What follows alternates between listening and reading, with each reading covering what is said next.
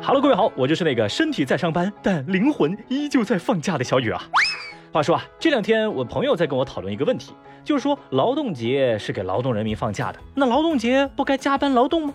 在劳动节不劳动就不算是劳动人民，对吧？那所以就不能放假呀？那么劳动节还算是劳动节吗？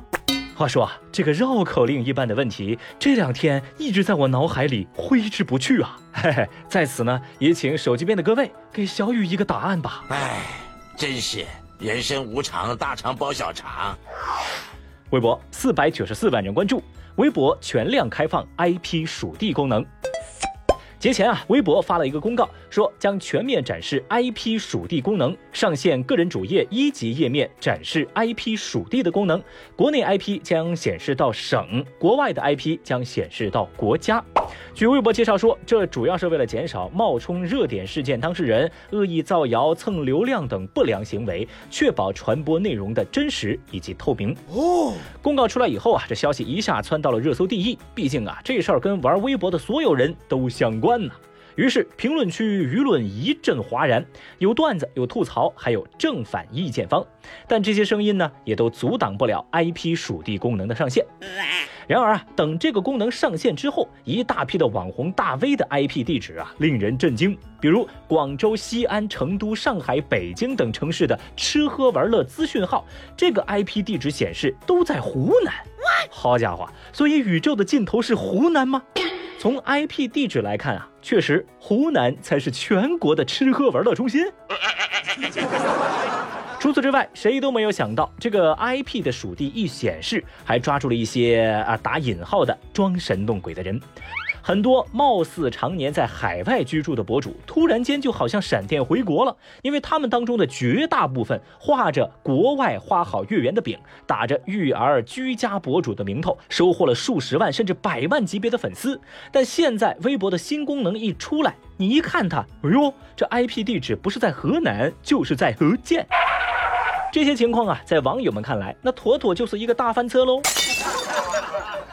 当然了，其实受到这波 IP 地址公布冲击最大的，当属饭圈群体了。本来以为是哥哥亲自翻牌的留言，却发现跟肉身分离了。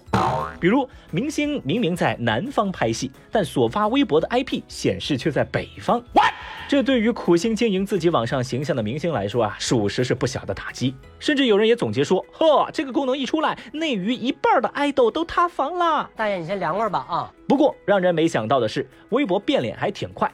对于 IP 显示规定，没过两天就有了变动，因为网友们发现部分名人、明星、企业等突然就不再显示他们的 IP 地址了。明明是同一条微博和同样的明星，前一天还显示过的 IP 地址，第二天有人再去看，哎，就没了。会吧？然后网友们的大讨论再一次被引爆，大家纷纷质问。这都能玩区别对待吗？Emotional damage 啊！说起来啊，事实上不只是微博，像公众号、头条、知乎这样的平台也陆陆续续发布了显示 IP 的公告。总的来说，对于平台显示 IP 的举动，有些人认为可以一定减少恶意造谣和蹭热度的不良行为，但是也有很多人觉得此举侵犯自己的隐私。那不管怎么说吧，争论是一方面，这网友们的玩梗虽迟但到啊。有人开始在评论区找老乡了，有人呢怕自己的言论引发地域黑，就提前发个声明说啊，本人发言与 IP 地址无关。哈，好嘛，现在呢，经过了一个假期的洗礼，相信各位也适应了 IP 显示的存在。话说啊，强制显示 IP 能不能遏制不良上网行为？小雨我不知道，但至少我们从源头解决了一个问题。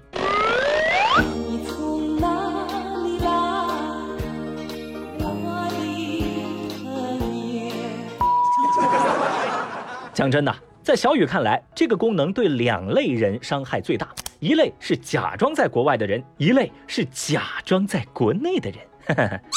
最后呢，小雨真心希望啊，电商平台也赶紧跟上啊！咱们就是说呢，就想看看代购是不是真的在国外呀。话说回来啊，毕竟放假好几天，热搜词条换了一番又一番，有一个不变的关键词，自然和疫情有关了。微博四百二十四万人关注，北京封控区内公厕不能两人以上同时如厕。前两天，北京市城管委表示说，要增加公厕的消毒频次，火车站、市场等周边人流密集场所的公厕将增加一次消毒，而封控区范围内厕所应该是一人一消毒杀菌，不能两人含两人以上同时如厕。这微博网友们见到如此细致的疫情防控措施啊，大家第一反应是有那么夸张吗？讲真呢，还真不是夸张。了解相关情况的朋友应该知道，前不久北京的一例新冠感染病例，因为三次上公厕，引发了三例续发病例，进而又引发了接近四十例的感染者。从这么一个传播链条，不难看出病毒之狡猾，咱们的防疫任务之艰巨。但最让小雨无法理解的就是啊，在微博上对此措施冷嘲热讽的评论不在少数。具体内容呢，咱就不念了啊，实在有些阴阳怪气。咱们就是说呢，过度解读什么的，大可不必啊。这些政策就一句话：公共厕所要加强消毒，别在厕所抽烟，戴好口罩，注意卫生。上厕所没有错，也没让你憋死，别抬杠，杠就是你对。咱们还是那句话，疫情之下，管好自己就是对抗疫最大的贡献。哎，该说不说哈，我发现其实有时候啊，之所以有些人能在网络上大放厥词，还是因为问题没落到他头上。或许呢，是因为上海、北京相继发生的抢购物资的大战。前两天啊，郑州市民也不淡定了，微博三百二十二万人关注，请郑州市民不要扎堆抢购。日前，河南郑州宣布，从五月四号零时起，郑州全市主城区封控管理。党政机关、企事业单位居家办公，力争用一周的时间实现总体疫情风险可控。消息一出啊，主城区的菜场和商场分分钟满员，大家是急着去抢购生活物资，大街小巷人山人海，车载人拉，好不热闹。随后呢，官方紧急发文提示，市民生活物资保供没有问题，请各位不要扎堆抢购。此外呢，各种保供措施也在正常的运行当中。小雨我也特别注意到，有好几家媒体都开启了线上直播，实地探访郑州各处的商超、农贸市场，去了解最新的物资供应情况。哦，那么在现场采购的市民，他们的反应简直太真实了。有人说储备物资是防患于未然，有人则直接坦言说，那气氛都烘托到那儿了吗？感觉自己不买也不合适啊，哎，还是得买。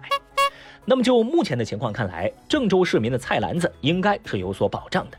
也不知道咱们节目的听众啊，有没有在郑州的朋友？您现在情况如何呢？可不可以来评论区给小雨报个平安呢？好，节目最后呢，咱们再来看一看假期该看的新闻呢。微博一百零八万人关注。周末多睡两小时，抑郁风险降低百分之四十八。最近，国外科学家在《睡眠医学》期刊上发表了自己最新的研究成果。研究发现说，呃，周末睡懒觉能够降低人患抑郁的风险。